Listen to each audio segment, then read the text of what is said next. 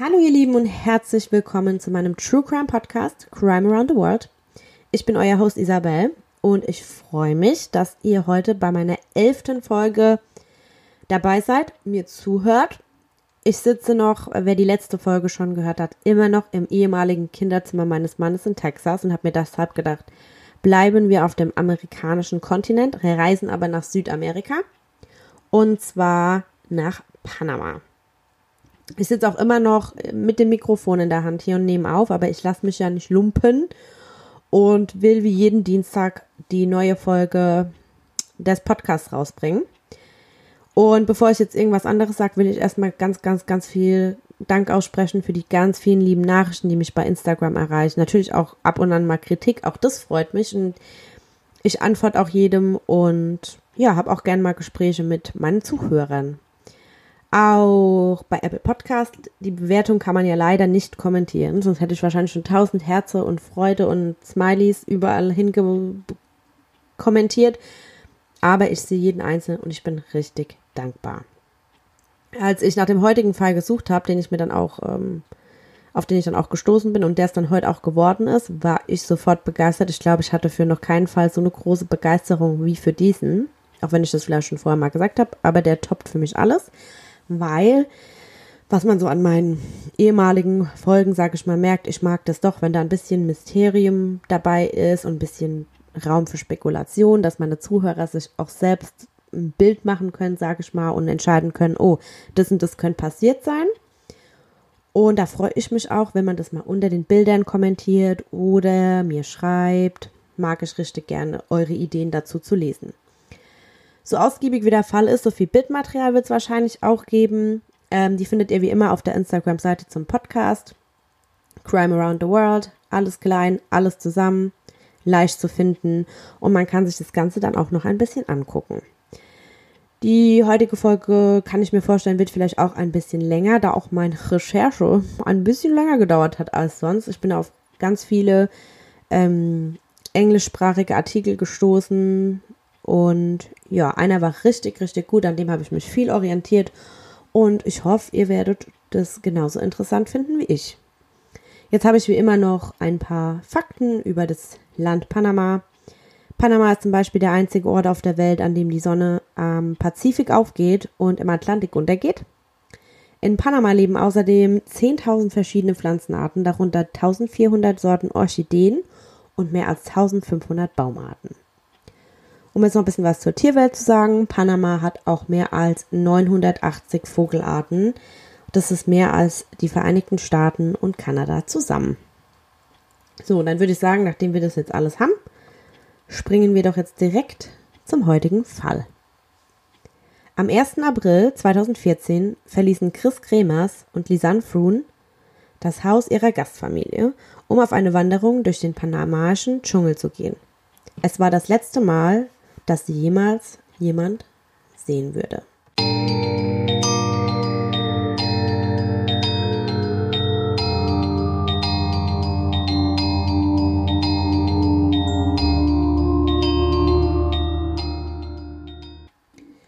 Am 15. April 2014 stiegen die niederländischen Studenten Chris Kremers, 21, und Lisanne Frohn, 22, in ein Flugzeug von Amsterdam nach Costa Rica.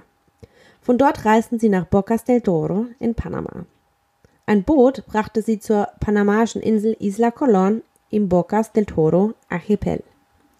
Lisanne, circa 1,84 Meter groß, sportlich, hat gerade ihr Studium der angewandten Psychologie abgeschlossen. Sie war nachdenklich, intelligent, einfühlsam und ein bisschen schüchtern. Sie liebte die Musik von Coldplay und führte ein Tagebuch, das sie auch nach Panama mitbrachte. Chris war das mittelste Kind mit einem älteren und einem jüngeren Bruder. Sie hatte gerade ihr Studium der kulturellen Sozialpädagogik in der Universität in Utrecht abgeschlossen. Sie hatte beschlossen, Kunstgeschichte zu studieren, als sie aus Panama zurückkam und hatte sich bereits dafür eingeschrieben. Sie war extrovertiert, fröhlich, intelligent und offen. Sie hatte auffällige rote, erdbeerblonde Haare. Sie liebte das Theater und die Kunstwelt. Sie genoss auch Festivals und Musik von Pearl Jam und den Red Hot Chili Peppers. Sie hatte einen Freund in den Niederlanden und führte ein Tagebuch, genau wie ihre Freundin Lisanne. Die beiden Freunde hatten lange Zeit für diese Reise gespart, die eigentlich ein Lückenjahr sein sollte. Sie kannten sich von ihrer Arbeit im Café in den kleinen Hub in Amsterford und die Mädchen mieteten beide Zimmer im selben Studentenhaus. Lisanne hatte tatsächlich erst einige Wochen vor ihrer Reise nach Panama angefangen, alleine zu leben. Sie planten, nicht nur in Panama zu besichtigen, sondern auch ehrenamtlich in einer örtlichen Kinderschule zu arbeiten und dort Spanisch zu lernen. In Holland sammelten sie Geld von Freunden und Familien, um Kinderspielzeug für die panamaischen Kinder zu kaufen, die sie unterrichten würden. Chris entwickelte nach einem Urlaub in Peru mit ihren Eltern eine große Liebe zu Südamerika. Lisanne war mit ihren Eltern nie weiter als nach Süddeutschland gereist. Die beiden Mädels sind dann erstmal an die Küste Panamas gefahren, hatten dann eine richtig gute Zeit, wie sich das auch so für junge Frauen gehört, 21 und 22 Jahre alt und waren dann dort in Bocas del Toro. Dort lernten sie ein bisschen Spanisch, genossen es am Strand, sich zu bräuen, ein bisschen zu schwimmen, haben verschiedenes Essen ausprobiert, mal was getrunken, ein bisschen Sightseeing gemacht und sind am Abend dann in die Disco gegangen. Dort haben sie dann auch zwei niederländische junge Männer kennengelernt, mit denen sie dort viel Zeit verbrachten und trafen hier und da mal ein paar Backpacker aus aller Welt und ein paar andere junge Leute, die dort Urlaub machten oder ein Auslandsjahr eingelegt haben. Also sie hatten eine richtig gute Zeit. Zwei Wochen später, dann am 29. März, sind sie dann weiter nach Bukete gefahren. Das ist eine Stadt in der Westgrenze des Landes, kleine Stadt, rund 19.000 Einwohner. Und dort stellte sich dann bald heraus, dass ihre Pläne doch nicht so verlaufen, wie sie das geplant hatten. Die Mitarbeiter der Kinderschule sagten ihnen, also die Schule, an der sie da aushelfen und unterrichten wollten, dass sie in dieser Woche nicht wie, wie geplant dort arbeiten könnten. Sie hatten jetzt gerade keinen Platz mehr für sie und die Mädchen mussten halt eine Woche später bitte wiederkommen. Alle ihre Vorbereitungen waren dann umsonst gewesen und für die beiden ging dann quasi eine Welt unter, ihre Pläne gingen den Bach runter und es hat ihnen also gar nicht gepasst. Besonders die Lisanne nahm das Ganze nicht so gut auf, da sie zu, zu Hause alles akribisch geplant hatte und sie das nicht so gerne mochte mit dem Improvisieren. Wir wurden weggeschickt, schrieb Lisanne ihren Eltern in einer SMS. Ich bin wirklich sehr enttäuscht. Die Mädchen wohnten vier Wochen bei einer örtlichen Gastfamilie in Alto Boquete.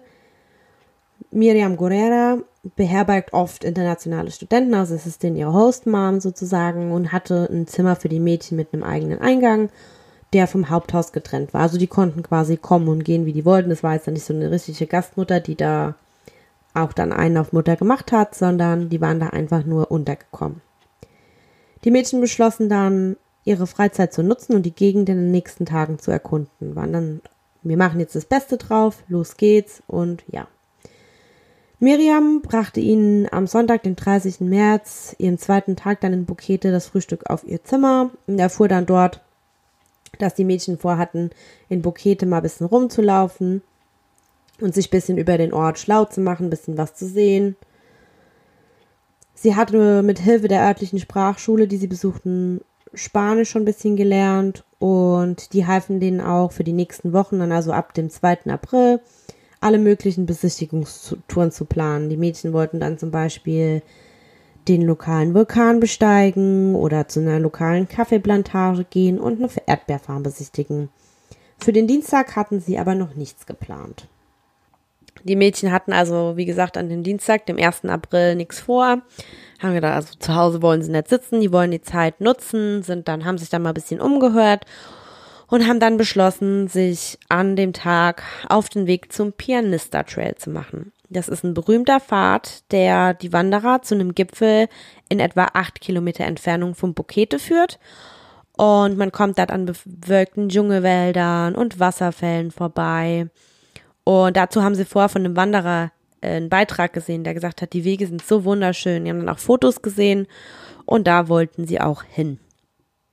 Mädchen haben dann auch kurz auf Facebook geschrieben, dass sie Bukete umrunden. Und die Chris hat wohl ihrem Freund Stefan auch noch geschrieben, so, wir gehen jetzt wandern. Ein Taxifahrer hat sie dann wohl gegen 11 Uhr morgens an dem Wanderweg abgesetzt. Die beiden waren leicht bekleidet, hatten Shorts, Tanktops an, einen Rucksack mit, mit dem, was man so braucht, bisschen Geld, Handys, eine Kamera zum Bildermachen, Wasser und wahrscheinlich ein paar Snacks. Die Mädels waren also, ich sag jetzt einfach mal die Mädels, waren also für eine kurze Reise angezogen, sage ich mal. Die hatten jetzt keine Jacken oder sonstiges dabei, wollten also wirklich nur auf die Wanderung gehen. Die beiden haben sich dann auch noch überlegt, wir nehmen jetzt einfach mal die Blue mit, das ist der Hund der Gastfamilie, und die haben sie dann mit auf die Wanderung genommen. Blue kam am Abend jedoch ohne die beiden Mädchen nach Bokete zurück. Die Gastfamilie hat dann erstmal die Umgebung des Hauses abgesucht, als sie das halt festgestellt haben, aber es war keine Spur von den Mädchen zu finden. Die Gastmutter hat sich dann erstmal nicht so viele Sorgen gemacht. Sie hat gesagt, das sind junge Frauen, vielleicht sind die noch ausgegangen, sonst irgendwas und haben dann am nächsten Morgen die Suche fortgesetzt. Die Chris und die Lisanne äh, haben am Tag danach, also dem 2. April, mit einem lokalen Führer eigentlich eine private Tour gebucht durch einen Nationalpark in der Nähe von Bokete, aber sind dann nie zu diesem Termin erschienen. Zu diesem Zeitpunkt äh, suchte der Reiseleiter auch schon nach den Mädchen, der hat ja da gewartet. Und später an dem Tag kontaktierte er und ein Mitarbeiter der Sprachschule die Behörden und die Familie der Mädchen, weil die beiden halt nicht zu ihrer Führung erschienen, erschienen sind. Die waren noch nicht zurück in der Gastfamilie. Und dann wurden die natürlich schon ein bisschen beunruhigt und wie gesagt, haben dann die Familien der Mädchen kontaktiert. Am nächsten Morgen, also am Donnerstag, dem 3. April, sollen die Behörden dann auch schon die Luftsuche des Waldes sowie eine Fußsuche mit Hilfe einiger Anwohner durchgeführt haben, die sich halt gut dort auskannten. Wie gesagt, das war der Dschungel, ja.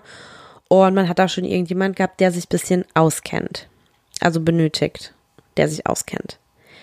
Die Familie von Chris und Lisanne hatten auch seit dem 1. April nichts mehr von ihren Töchtern gehört. Vor diesem Datum hatten die Mädchen ihre Eltern regelmäßig kontaktiert und sie auf den neuesten Stand gebracht. Chris' Vater, der Hans Kremers, sagte, dass sie bis Mittwoch, also 2. April, eine Nachricht an Chris geschickt hätten und gefragt hätten, ob alles in Ordnung sei und ob sie sie mal anrufen können aber hatten von ihr auch nichts zurückgehört. Hans sagt allerdings, seine Tochter und ihre Freundin waren total verantwortungsbewusst und sehr, sehr bodenständig und wären auch nie, nie, nie in Schwierigkeiten geraten. Also man kann sich echt darauf verlassen, dass sie sich eigentlich melden jeden Tag. Und dass auch wenn sie von ihren Plänen abweichen, lassen sie das ihre Eltern immer wissen und sind halt auch eher pünktlich, sag ich mal. Also die haben sich echt jeden Tag gemeldet und haben den, den Eltern alles gesagt, was die so machen. Als die Familien der beiden Mädchen bis zum 6. April immer noch nichts von den beiden gehört hatten, man muss sich das vorstellen, man wartet, ja, man sitzt in, einem anderen Land, auf einem anderen Kontinent und kann gar nichts machen, also ich stelle mir das wirklich wie den puren Horror vor, haben die beiden, da haben die dann alle gesagt, so, das war's, wir steigen jetzt in ein Flugzeug und haben sogar noch Detektive aus den Niederlanden mitgenommen. Gemeinsam durchsuchte Polizei, Hundeeinheiten und die niederländischen Detektive die Wälder zehn Tage lang. Die Eltern von Chris und Lisanne boten sogar eine Belohnung von ca. 30.000 US-Dollar an, aber selbst dies brachte ihnen keinerlei neue Informationen. Es vergingen Wochen, Monate und es war nichts von den Mädchen zu hören oder zu sehen.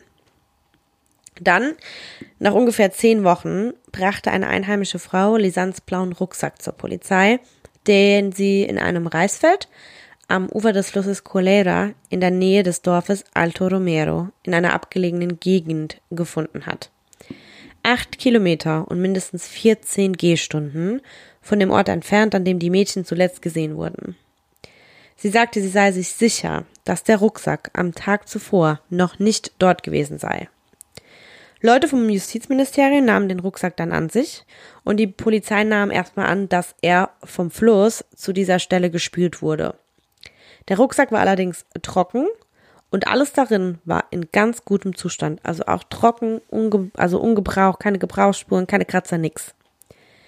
Es war ein ganz einfacher, nicht wasserdichter Rucksack aus richtig billigem Stoff, der unter normalen Umständen definitiv nass geworden wäre und ja, er war ja auch lang in schnell fließendem Fluss eingeweicht. Also er hätte definitiv, sollte er Fluss angespült werden sein, nass gewesen sein müssen und die Dinge darin hätten beschädigt sein müssen.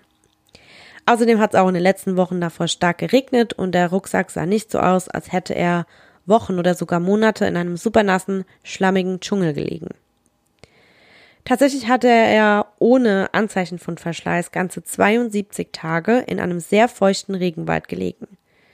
Dieser Rucksack enthielt auch die ersten Hinweise darauf, was mit den Mädchen geschehen sein könnte. In dem Rucksack befanden sich zwei ordentlich zusammengeklappte BHs, zwei einfache Sonnenbrillen, eine leere Wasserflasche, die Handys beider Mädchen und eine Digitalkamera. Außerdem Lisans Pass, Chris Krankenversicherungskarte und 83 US-Dollar. Was jedoch nicht gefunden wurde, war der Schlüssel zu ihrem Zuhause bei der Hostfamilie, den sie aber zu 100 Prozent bei sich trugen. Er wurde aber nicht in der Tasche gefunden. Ähm, es wird angegeben, dass 34 verschiedene Fingerabdrücke gefunden wurden, 13 am Rucksack, 12 an den Handys und der Kamera sowie sechs verschiedene am BH.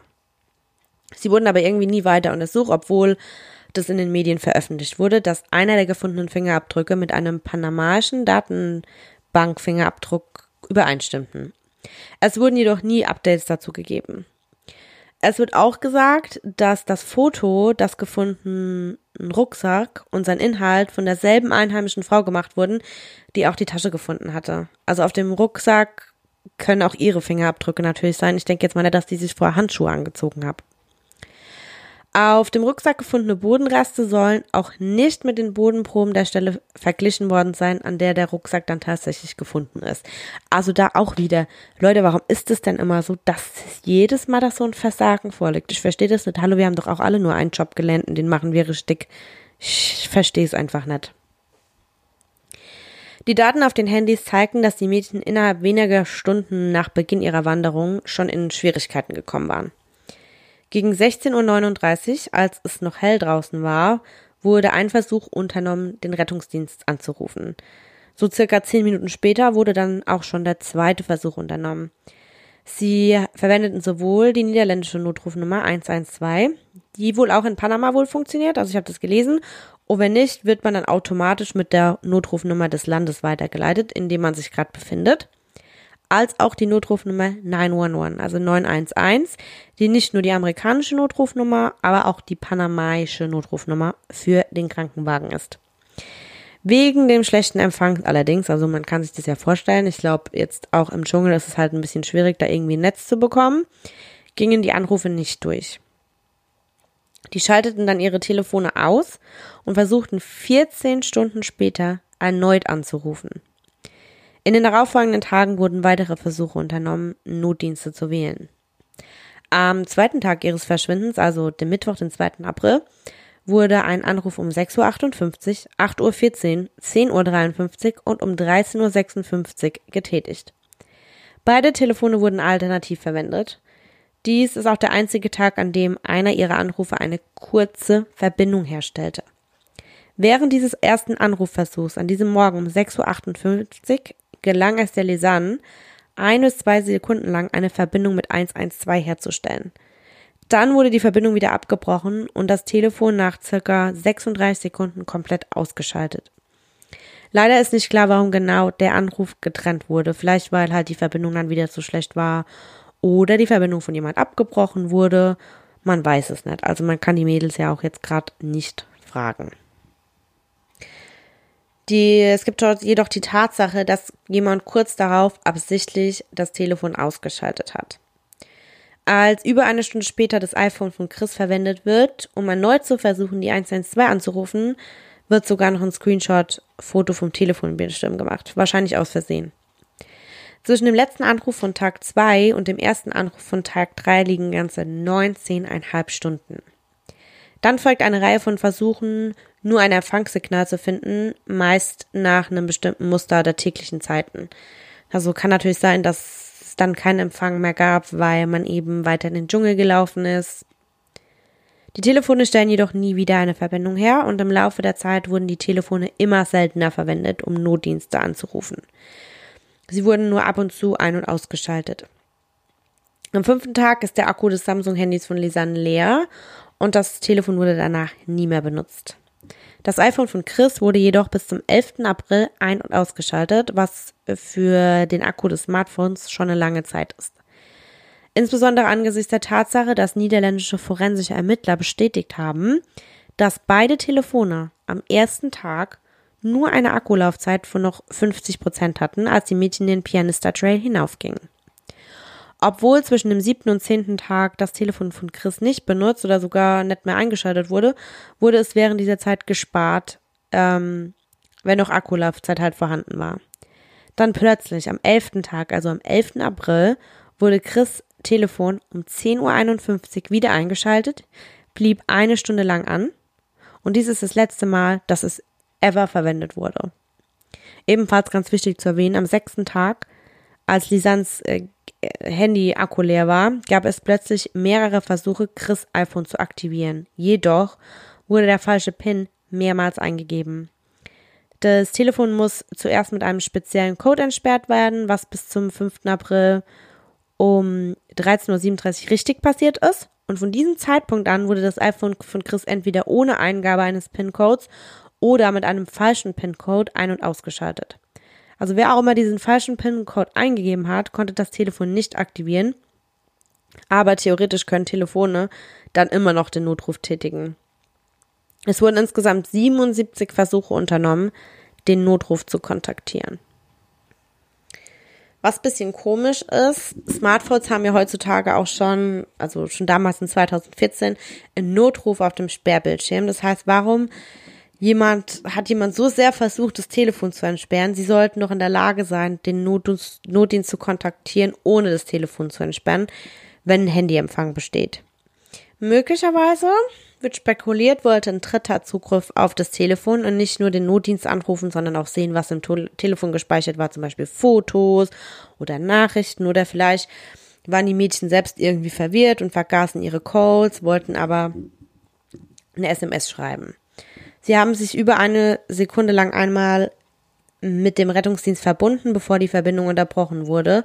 Das wissen wir ja schon. Also wenn sie also versucht hätten, eine Textnachricht zu senden und sie anstehen zu lassen, hätten diese kurze Verbindung ja ausgereicht, um sie zu senden.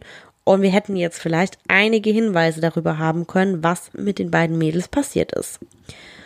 Sowohl die Chris als auch die Lisanne führten normalerweise halt ein Tagebuch, das so, dass sie natürlich dazu neigten, Dinge schriftlich zu festzuhalten, zu dokumentieren. Aber abgesehen von den gefundenen Fotos blieben keine persönlichen Nachrichten zurück. Oder vielleicht haben sie persönliche Nachrichten hinterlassen und ein Dritter hat sie wieder entfernt. Einige lokale Führer geben an, äh, dass es auf dem höchsten Hügel in diesem Dschungel nördlich von diesem Bukete nur einen etwa 20 Meter großen Punkt gibt, an dem nach dem Aufstieg auf den Pianistapfad ein Handyempfang besteht mit manchen Anbietern. Selbst ein Satellitentelefon funktioniert in Nebelwald nicht. Übrigens, wenn ein Notruf getätigt werden muss, akzeptieren alle Netzwerke die 911 oder halt jegliche Nummern, selbst wenn es kein Signal gibt. Ähm, dass ihr Telefon in Roaming verwendet, was also im Inland praktisch umstritten ist, aber international ist es relevant. Und selbst wenn das Telefon wegen Nichtzahlung getrennt wurde oder derzeit keinen Anbieter zugeordnet hat oder halt keine SIM-Karte drin ist, kann man trotzdem aus offensichtlichen Gründen immer noch den Notruf tätigen. Also nur das mal so am Rande. Wir erinnern uns, dass in dem Rucksack nicht nur die Handys waren, sondern auch noch die Digitalkamera. Diese hatte nicht das gleiche Batterieproblem wie die Handys. Sie konnte also ganz, ganz viel länger verwendet werden. Tatsächlich wird die Akkulaufzeit dieser Canon Digitalkamera von den Benutzern als erstaunlich bezeichnet. Und wenn die Kamera nicht verwendet wird, hält sie bekanntermaßen sogar ein ganzes Jahr. Die Kamera befand sich ebenfalls in sehr, sehr gutem Zustand mit verbleibender Akkulaufzeit und die Ermittler konnten rund 133 aufeinanderfolgende Fotos dort finden. Die entdeckten Fotos sahen sogar richtig scharf und gut aus. Diese Kamera verfügt leider über kein GPS-Standardsystem, also Standortoption, sodass die Ermittler den Standort der Fotos nur anhand der auf ihnen sichtbaren Umgebung ermitteln oder erraten konnten. Also man muss schon sagen, dass doch die Plätze ziemlich, ziemlich gleich, je näher, je tiefer man reingeht, ziemlich gleich aussehen. Die ersten Fotos, also darauf gehe ich aber später nochmal genauer ein, was auf den Fotos zu sehen war. Die ersten Fotos zeigten die Mädchen am 1. April in guter Stimmung und bestätigten, dass die Frauen den Pianistapfad genommen hatten. Und das war dann sogar Stunden vor ihrem ersten Versuch, die 911 zu erreichen. In eine Wildnis sind sie reingewandert, jedoch ohne Anzeichen von irgendetwas Ungewöhnlichem. Also die Fotos sind noch ganz normal. Die Mädchen sind fröhlich, sie posieren. machten Fotos voneinander und das Wetter war gut, sonnig, kein Regen. Diese ersten Fotos zeigen sie auf dem Weg. Ein Blogger, der an einem wolkigen, nassen Tag denselben Weg einschlägt, schreibt folgendes. Der Trail kann in drei Abschnitte unterteilt werden. In den ersten 45 Minuten wandern sie durch offenes Weideland mit herrlichem Blick auf die umliegenden Berge und die Innenstadt von Bukete. Zweitens betreten sie einen dichten Dschungel, der von üppiger Vegetation, Vögeln und Insekten umgeben ist. Hier werden sie ungefähr anderthalb Stunden lang laufen und den Nebelwald betreten, wo es sehr feucht und magisch ist, während sie buchstäblich in den Wolken laufen. Endlich, nach weiteren 30 Minuten nach dem Aufstieg in den Berg, erreichen sie den Gipfel und sind vollständig vom Nebelwald umgeben. Es ist eine wirklich erstaunliche Erfahrung. Auf den darauffolgenden Bildern auf der Kamera konnten dann die einheimischen Ermittler, sage ich mal, auch genau festmachen, dass sich die Mädels dann direkt im Anschluss, also auch noch am Tag des Verschwindens, in El Mirador auf dem El Pianista Trail auf dem Gipfel befanden. Und zwar dreht sich das da um die Bergkette Cordillera de la Talamanca, zusammengefasst die CD. An diesem Aussichtspunkt kann man an klaren Tagen sowohl den Pazifik als auch den Karibischen Ozean sehen. Normalerweise drehen dann die Touristen an diesem Aussichtspunkt oben auf dem Pianistapfad wieder um und gehen denselben Weg zurück nach Bukete. Heute sind dort Schilder angebracht, die die Menschen davor warnen, ohne Führer weiterzugehen, da vor ihnen tückischeres Gelände liegt. Aber auch ein kleiner Wasserfall. Die Mädchen hatten die Spur am Vortag am Computer und in so einem Lonely Planet Führer der Sprachschule nachgeschlagen und müssen daher auch die Informationen gelesen haben, zu denen man sich umdrehen und zurück äh, musste, also umdrehen musste, um zurück nach Pokete zu, ähm, zu gehen. Aber sie haben wahrscheinlich damit gerechnet, dass sie vielleicht noch Zeit hatten, auch zu diesem speziellen Wasserfall, den ich eben erwähnt habe, zu gehen. Man weiß aber natürlich bis heute nicht, warum sie nicht den Weg zurückgenommen haben. Dieser Weg wird von Einheimischen, ihren Rindern und Touristen gleichermaßen genutzt und ja, man kann viele Einheimische dort sehen. Bildschöne Flecken dieser Erde wie natürliche Bäche und kleine Wasserfälle bis hin zu Kabelbrücken. Aber es war nicht der Weg zurück nach Bukete, sondern eine Straße weiter davon entfernt. Also wie halt schon gesagt, äh, zuvor erwähnt, die Ermittler konnten halt anhand der Fotos jetzt so ein bisschen nachstellen, wie die Mädels und wann die waren. Die Fotos haben ja auch einen Zeitstempel obwohl das dann mal kurz von den Ermittlern ein bisschen umgerechnet werden musste, weil die Kamera ja kam ja aus den Niederlande und dann Panama-Zeit. Genau, man sieht dann zum Beispiel auf einem Bild die Chris mit einem strengen Gesichtsausdruck, hat eine Wasserflasche in der Hand. Sie ist kurz vor dem Gipfel. Dann sieht man sie auf dem Weg zum El Pianista und dann nochmal oben auf dem Pianista-Gipfel. Die Bilder haben alle einen Zeitstempel, die Bilder haben auch alle eine Nummer, also sind nummeriert, wie das halt so ist auf Kameras. Genau. Innerhalb von rund drei Minuten machen die Mädchen acht Fotos auf dem Gipfel des Pianista. Manchmal lagen zwischen den Aufnahmen sogar nur acht Sekunden, in denen Lisanne von einer Seite des Gipfels zum anderen gelaufen ist, um den unterschiedlichen Wolkenhintergrund zu zeigen. Sowohl die Lisanne als auch Chris haben auf einigen Fotos ihre Haare nach hinten, auf den anderen locker und Wind gepeitscht. Sie müssen sich beeilt haben und all die Fotos an den verschiedenen Stellen mit unterschiedlichen Frisuren und tatsächlich innerhalb dieser wenigen Minuten oder Sekunden aufzunehmen. Also die waren dann schon ganz heiter oben auf dem Gipfel und haben viele Bilder gemacht. Ja, obwohl, da gibt es dann auch so eine komische Theorie, die dann sagt, oh Gott, wie kann man innerhalb von acht Sekunden hier ein Bild machen, da ein Bild machen. Dann kamen kurz mal Gedanken über fehlerhafte Zeit und Datumstempel auf der Kamera ähm, auf. Aber das ist nur eine Theorie und es ist definitiv physisch möglich, herumzustürmen, um diese Bilder links und rechts und mittig aufzunehmen. In jedem Fall schienen die Mädchen es eilig zu haben, innerhalb weniger Minuten viele verschiedene Aufnahmen zu machen. Aber ich bin auch ein Mädchen. Ich bin sogar eine Frau und ich war mal ein Mädchen. Und ich bin eine Frau, die gerne Fotos macht. Und ich bin der Meinung, dass Frauen das auf jeden Fall hinbekommen so viele Bilder auf einmal zu machen.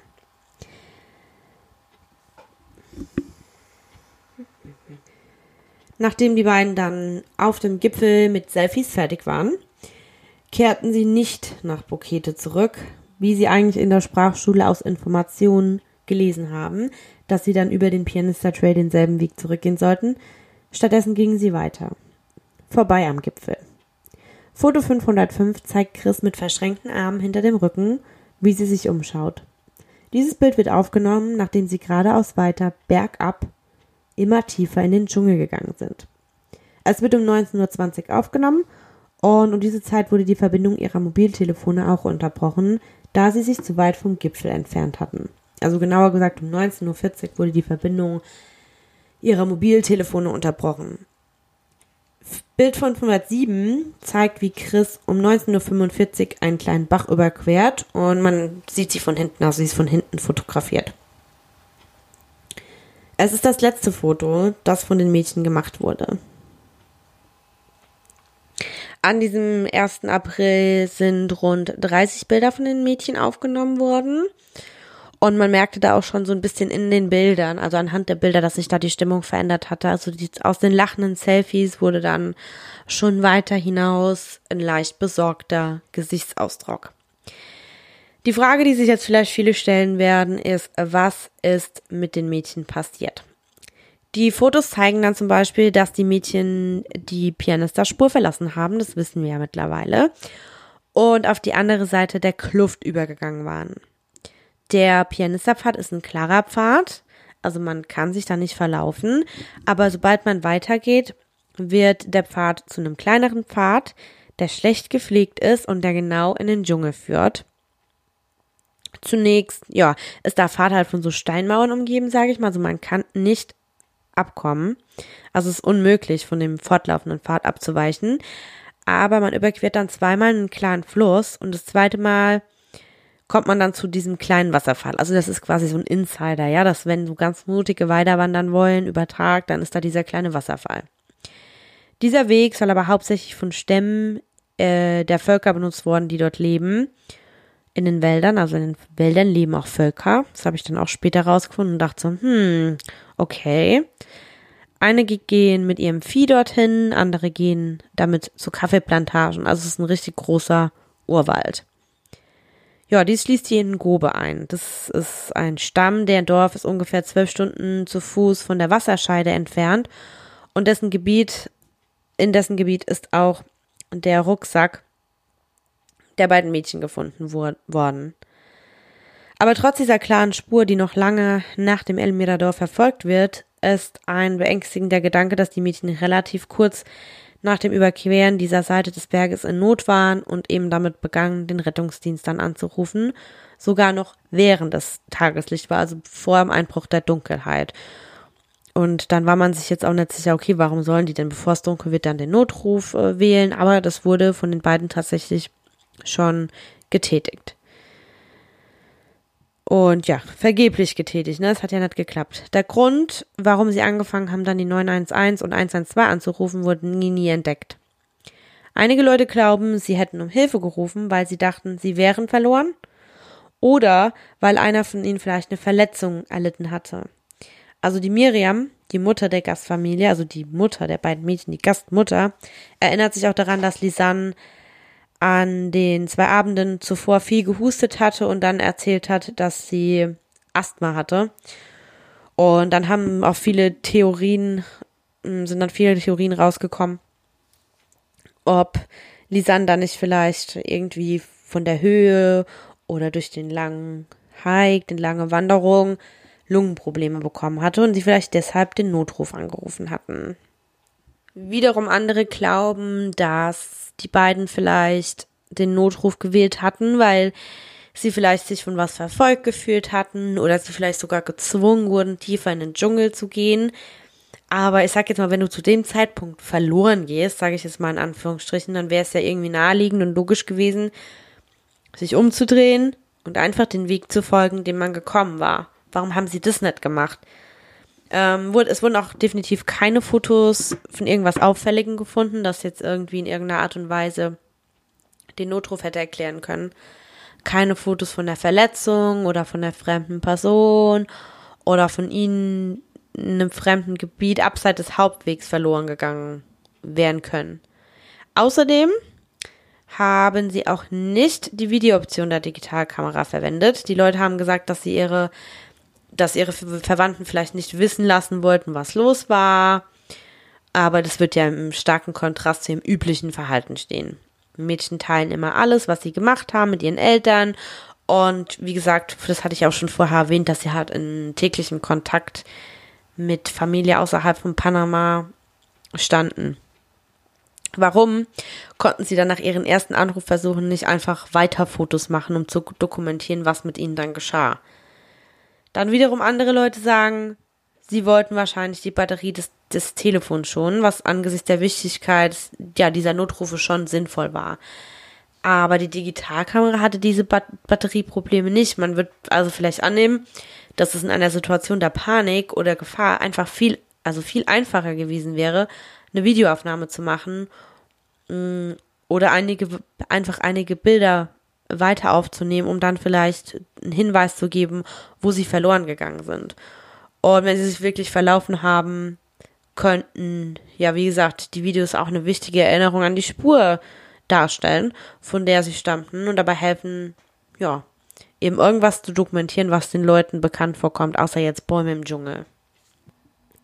Nach diesen letzten Fotos wurden also dann, ob ihr es glaubt oder nicht, eine ganze Woche bis zum 8. April keine Fotos mehr mit der Digitalkamera gemacht. Also zwischen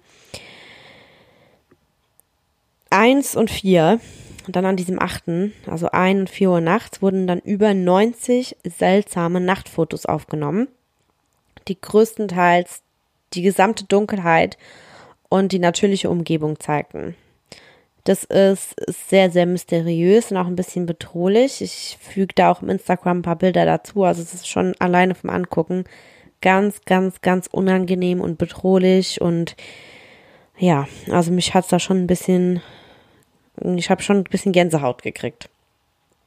Aber wenn ihr denkt, es kann nicht mehr unheimlicher kommen, es geht doch.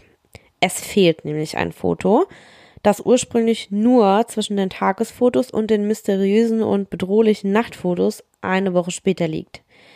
Die Kamera nummeriert die aufgenommenen Fotos automatisch und die Nummer 509 fehlt. Niederländische Spezialteams haben sogar versucht, das gelöschte Foto wiederzubelegen, sage ich mal so, zurückzubekommen. Das ist auch laut denen normalerweise absolut gar kein Problem, wenn ein Bild manuell gelöscht wird. Also sagen wir mal Hacker und IT-Spezialisten verfügen über so eine spezielle Software, mit der solche Fotos abgerufen werden können. Da das Drücken von Löschen normalerweise nicht bedeutet, dass die gesamte Datei tatsächlich gelöscht wird. Trotz eines Teams, das daran gearbeitet hat, konnten sie das fehlende Foto auf der Kamera nicht mehr finden. Laut Fachleuten ist das offensichtlichste, was passiert ist, dass jemand die Kamera an einen Computer angeschlossen hat und das Foto auf diese Weise gelöscht hat. Und wenn das passiert, dann ist es gelöscht und kann auch von keinerlei Spezialisten jemals wieder zurückgeholt werden. Die vorherrschende Theorie von spezialisierten Ermittlern ist also, dass jemand sie aus irgendeinem Grund und mit Hilfe eines Computers absichtlich gelöscht hat. Da das manuelle Löschen normalerweise diese Dateien, wie gesagt, nicht vollständig von der Karte entfernt hätte. Aber die Mädchen hatten natürlich im Urwald keinen Zugang zu einem Computer. Einige Leute schlagen vor, dass die Mädchen in die falsche Menge, also oder die falschen Hände geraten sind und möglicherweise ein Foto von irgendjemandem gemacht haben, der nicht identifiziert werden wollte. Es ist natürlich auch möglich, dass die panamaischen Behörden das Foto 509 dann selbst von der Kamera genommen haben, als sie es zum ersten Mal untersucht haben, weil vielleicht irgendwas belastend, äh, Belastendes darauf zu sehen war irgendwas, das sie vor der Welt verstecken wollten. Und dass sie die niederländischen Ermittler nie über diese Tatsache halt informiert haben. Das ist halt auch immer das Problem. Das hatten wir jetzt auch schon mehrfach. Wenn dann zwei Länder mit, was weiß ich, verschiedenen Ansichten verwickelt sind in so eine Ermittlung, dass dann sowas schon mal passieren kann. Die Position dieses eben fehlenden Fotos zwischen den normalen Tagesfotos vom 1. April einerseits und den mysteriösen Nachtfotos vom 8. April Andererseits bedeutet das, dass Foto 509 entscheidend sein könnte, um zu verstehen, was an diesem späten Nachmittag im April passiert ist. Hätte es irgendwie sein können, dass die beiden das vielleicht doch selbst gelöscht hatten? Wenn ja, aber warum sollten sie? Von allen Urlaubsfotos, die sie in den ganzen Wochen zuvor gemocht, äh, gemacht hatten, stellten die Ermittler fest, dass kein einziges Foto von den Mädchen gelöscht worden war. Abgesehen von der Tatsache, dass das manuelle Löschen eben der Datei nicht dauerhaft gewesen wäre. Und wenn sie sich in Panik oder in Unruhe befanden, würden sie sich jetzt auch nicht die Mühe machen, ein Foto zu löschen, nur weil ihnen die Art und Weise, wie sie darin aussahen, nicht gefiel oder weil es nicht scharf war man löscht ja aus allerlei Gründen irgendwelche Fotos, aber wie gesagt, das ist eigentlich ausgeschlossen. Die Nachtfotos sind, wie schon hundertmal gesagt, so unheimlich. Also ich kann das echt auch noch andere hundertmal sagen. Und wurden am 8. April aufgenommen. Also mindestens eine Woche nachdem die Mädchen verschollen sind oder vermisst waren. Und eine Woche nachdem ihr letztes bekanntes Foto aufgenommen wurde. Die meisten dieser 90 Nachtbilder wurden also innerhalb von drei Stunden aufgenommen, also von eins bis vier. Das bedeutet, dass durchschnittlich alle zwei Minuten ein Bild für die Dauer von 180 Minuten aufgenommen wurde. Und die zeigen nichts als Dunkelheit. Man erkennt schon mal Blätter und dann noch ein paar merkwürdige Sachen dabei. Aber meistens nur Dunkelheit. Die Fotos zeigen blitzbeleuchtete Dschungelplantagen und Felsen. Also einige von den Fotos. Es gibt auch ein paar Fotos, die sehr klare Dinge zeigen und einige Fotos, die aus einer sehr leicht veränderten Perspektive immer wieder dieselbe Umgebung mit denselben charakteristischen Felsen und Bäumen zeigen. Die ersten Fotos dieser Serie zeigt eine nächtliche Landschaft mit Felsen und Büschen. Und da ist ein Foto mit der Benummerung 542 und es wurde um 1.30 Uhr aufgenommen. Die Person, die dieses Foto aufgenommen hat, scheint von der Spitze eines Felsens in Büsche und Dunkelheit hinunter zu fotografieren.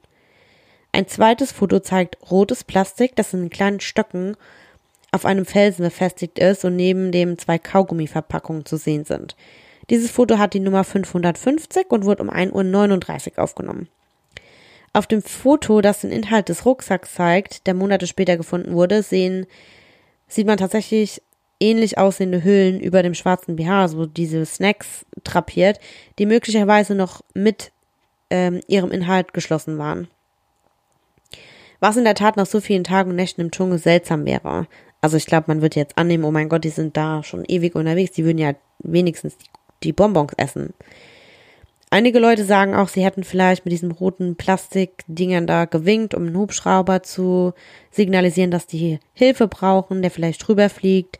Ich habe keine Ahnung, aber es ist auf den Bildern schon wirklich nur kleines Plastik zu sehen. Also es hätten Hubschrauber niemals irgendwie entdecken können.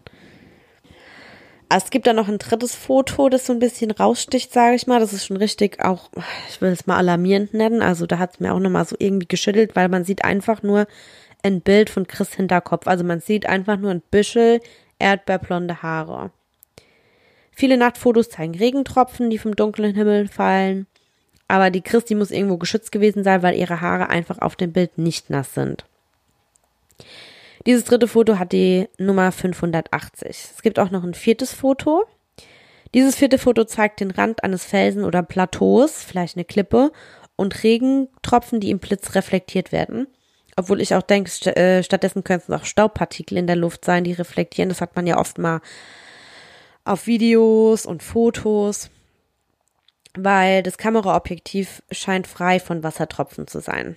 Und dann gibt es schließlich noch ein fünftes Foto, das tatsächlich erst ein Jahr später auftaucht, also so im Jahr 2016.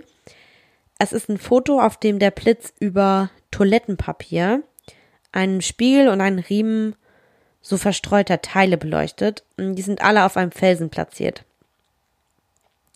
Und das Foto, das wird dann zum ersten Mal online gestellt von einem Journalisten und er schrieb, dass das Toilettenpapier verwendet wurde, um eine Art SOS-Zeichen zu bilden. Also alle Bilder kann man auch mehrmals in chronologischer Reihenfolge auf YouTube sehen. Also da müsst ihr dann einfach nur eingeben, ähm, Lisanne Frohn und Chris Kremers und dann gibt's etliche Videos, auf denen man auch so eine chronische Reihenfolge der Bilder sehen kann, weil das sind doch schon recht, recht viele. Für diese Bilder wurde noch nie eine völlig zufriedenstellende Erklärung gegeben obwohl viele Vorschläge gemacht wurden. Zum Beispiel, dass Lisanne mitten in der Nacht versuchte, Beweise für Chris Körper und die Position zu finden. Also, dass man vielleicht davon ausgeht, dass ähm, Chris vielleicht vorher schon irgendwie was zugestoßen ist und dass man dann später ihren Leichnam findet, sage ich mal. Ein Bild, festzuhalten, um das dann später irgendwie nachvollziehen zu können. In dieser Nacht hat es auch stark geregnet, was die Klarheit und Qualität der Fotos natürlich beeinträchtigt hat. So kann man die Regentropfen im Hintergrund der Fotos sehen, aber aus irgendeinem Grund sieht der Stein selbst nicht nass vom Regen aus und das Toilettenpapier und die Plastikhülle der separaten Fotos auch nicht. Vielleicht, man sagt dann, oh, vielleicht waren die in der Höhle und haben sich irgendwo Unterschlupf vom Regen gesucht. Die einzige Möglichkeit, wie eben diese Canon Digitalkamera blinken würde, besteht eben darin, Fotos zu machen. Also wenn jetzt jemand einen Einschalter der Kamera drückt, leuchtet der LCD-Bildschirm. Damit könnten sie theoretisch ein wenig im Dunkeln sich navigiert haben, ohne den Blitz zu verwenden. Und wenn du zu einem Archivfoto dann scrollst, wird der Bildschirm angezeigt und bleibt auch einige Zeit beleuchtet. Danach muss man die Bildtaste erneut drücken, um den Bildschirm wieder zu aktivieren. Vielleicht kann das laufende Fotografieren wegen dieser drei nächtlichen Stunden erklären. Vielleicht wurden viele dieser 90 angeblichen schwarzen Fotos unerwünscht aufgenommen, indem der Knopf zu fest gedrückt wurde, um eben zu verhindern, dass der LCD-Bildschirm versehentlich wieder schwarz wird. Dann kann es natürlich auch sein, das ist jetzt so ein bisschen meine Denkweise, dass die Mädchen den Kamerablitz halt dann benutzt haben, um ihren Weg zu beleuchten. Ja, aber dann gibt es Leute, die halt so mit Nachtwanderungen vertraut sind, die sagen dann ja, aber ein, Blitz, der führt eben zu kurzzeitiger Blindheit und verhindert somit, dass die Augen sich an die Dunkelheit gewöhnen. Das hätten die Mädchen dann auch nach, sage ich mal, mindestens zehn Fotos gemerkt. Also wenn sie also einen Kamerablitz verwenden, sieht man weniger und nicht mehr. Es ist auch möglich, dass jemand die Kamera blitzt, um Aufmerksamkeit zu erregen von, was weiß ich, Suchoperationen oder Hubschrauber die flogen ja tatsächlich nicht in der Tiefe der Nacht. Also es gibt auch keinerlei Hinweise darauf, dass Suchteams irgendwie in der Nacht aktiv waren, sondern die waren dann natürlich auch über Tag suchen und nicht nachts. Dann gibt es auch Leute, die sagen, okay, ja, die Mädchen, die hatten ja in der Nacht Angst, von jemand verfolgt zu werden. Warum sollen die dann im Dschungel auf sich aufmerksam machen wollen, indem sie noch drei Stunden lang mit der Kamera rumblinken? Man weiß es halt echt einfach nicht. Das hab ich gemeint mit, es gibt echt so viele Wege, in welche Richtung was hätte passieren können. Mm, ja. Dann gibt es ja noch, wie ich schon erwähnt habe, dieses Bild von dem, von dem Haar von der Chris. Vielleicht war das auch ein Selfie von ihr, hat sie versucht, eine Verletzung am Hinterkopf zu sehen. Es kann ja auch sein, vielleicht ist sie gefallen, hat sich am Hinterkopf verletzt. Es gibt aber keine Beweise, dass das wirklich, dass jemals eine Kopfwunde oder so existiert hätte. Die Kamera selbst hat eine Temperatur von 34 Grad gemessen und aufgezeichnet, während diese Nachtfotos aufgenommen wurden, was auch mit der Durchschnittstemperatur in dieser Nacht übereinstimmte.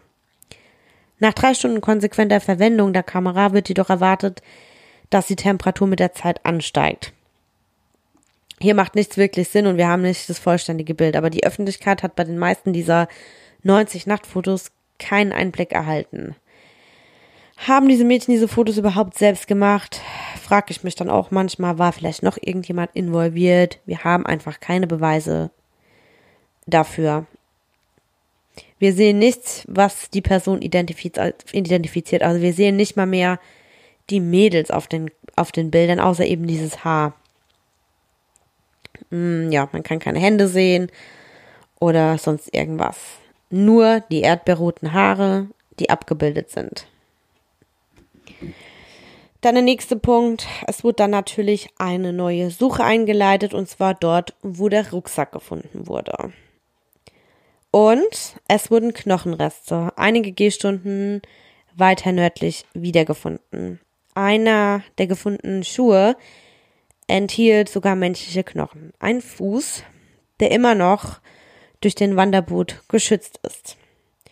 Die Schnürsenkel waren noch immer fest geschnürt und es befand sich auch noch eine Socke darin, die den Fuß umhüllte, auf dem sich noch Haut und Fleisch befanden. Die Forensik stellt fest, dass der Schnitt des Fußknochens überraschend sauber war und kein Blut darauf gefunden wurde. Es wurden auch keine Anzeichen von Schneiden, Hacken, Schüssen, Zähnen oder Krallenmarkierungen festgestellt, selbst als sie unter Mikroskop gesucht hatten. Aber das waren nur ein paar Knochen und meistens fehlen noch alle Skelette. Manchmal braucht es nur den einen Knochen des Körpers, um klare Wirkungen und Gewalt zu zeigen und die gesamte Geschichte zu verändern. Also wir haben jetzt quasi jetzt aktuell nur den Fuß, an dem keine Spuren zu sehen sind, aber manchmal ist eben die, die Tötung, sag ich mal, an sich an einem anderen Knochen dann klar zu erkennen. Der im Dschungel gefundene braune Schuh stammte von einer niederländischen Marke namens Wilde Beast. Es wird auch nur in Perry Sportläden in den Niederlanden verkauft und erwies sich auch bald als Lisanz-Schuh.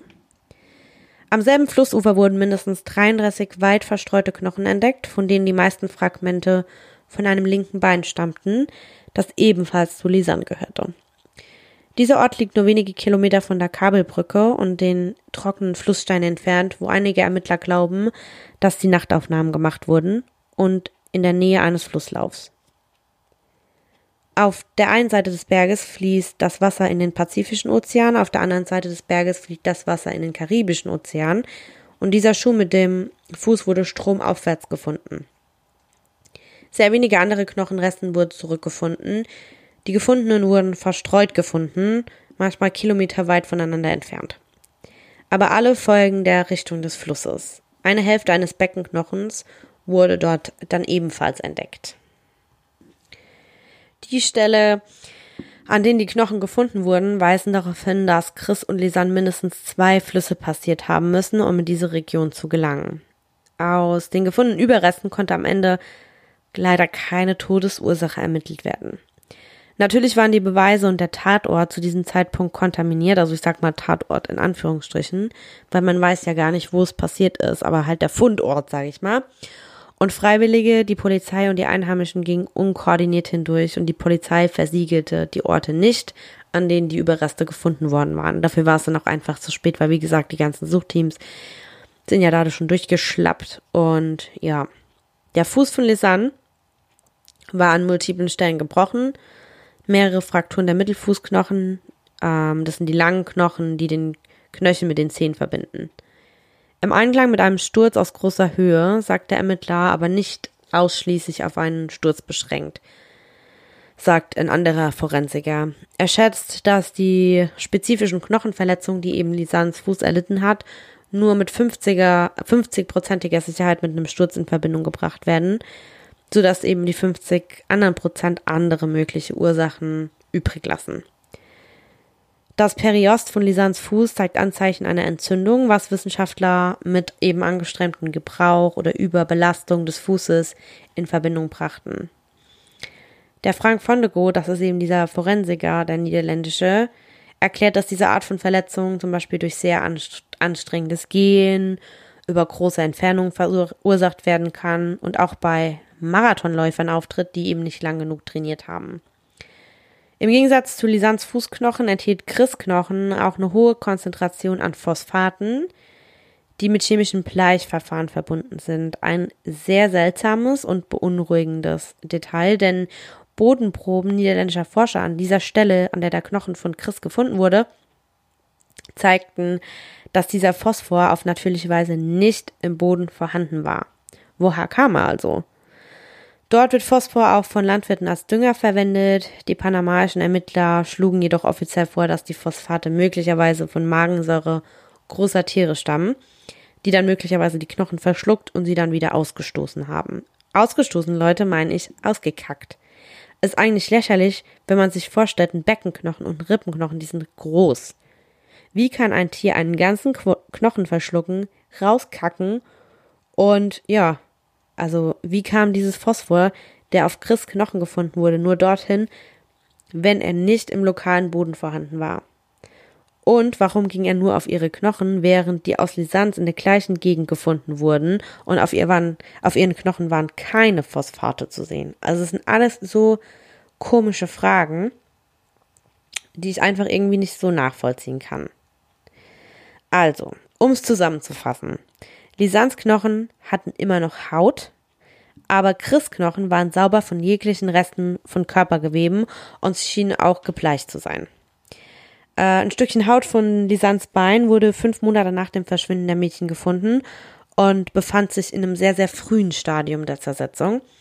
Dieses gegenteilig eben zu den Knochen, der an Chris, also der von Chris gefunden wurde.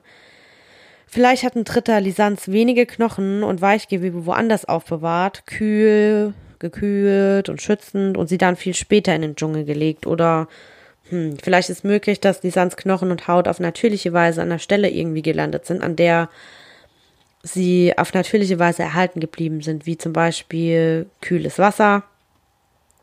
Könnte das Flusswasser vielleicht echt so kalt gewesen sein. Manchmal ist es ja so, dass Quellwasser richtig, richtig, richtig kalt ist und das Haut- und Knochenmark bis zu fünf Monaten in diesem Ausmaß erhalten geblieben sind, oder hätte das Wasser vor langer Zeit Lisans Hautgewebe und Knochenreste weggespült. Das vom Untersucher gefundene trockene Knochenmark weist ebenfalls auf einen trockenen und kühlen Aufbewahrungsort der Knochen hin. In diesem Dschungel war es aber schon seit Monaten Regenzeit und das ist aber leider bisher einfach nicht aufgeklärt worden, was, wie diese Unterschiede zustande gekommen sein können. Ihr könnt euch jetzt also vorstellen, dass da die heißesten Spekulationen natürlich da sind. Also der seltsame Zustand natürlich der Überreste sowie die total weirden Auf äh, Anruflisten und die verwirrenden Fotos. Also was ist mit denen passiert, Leute?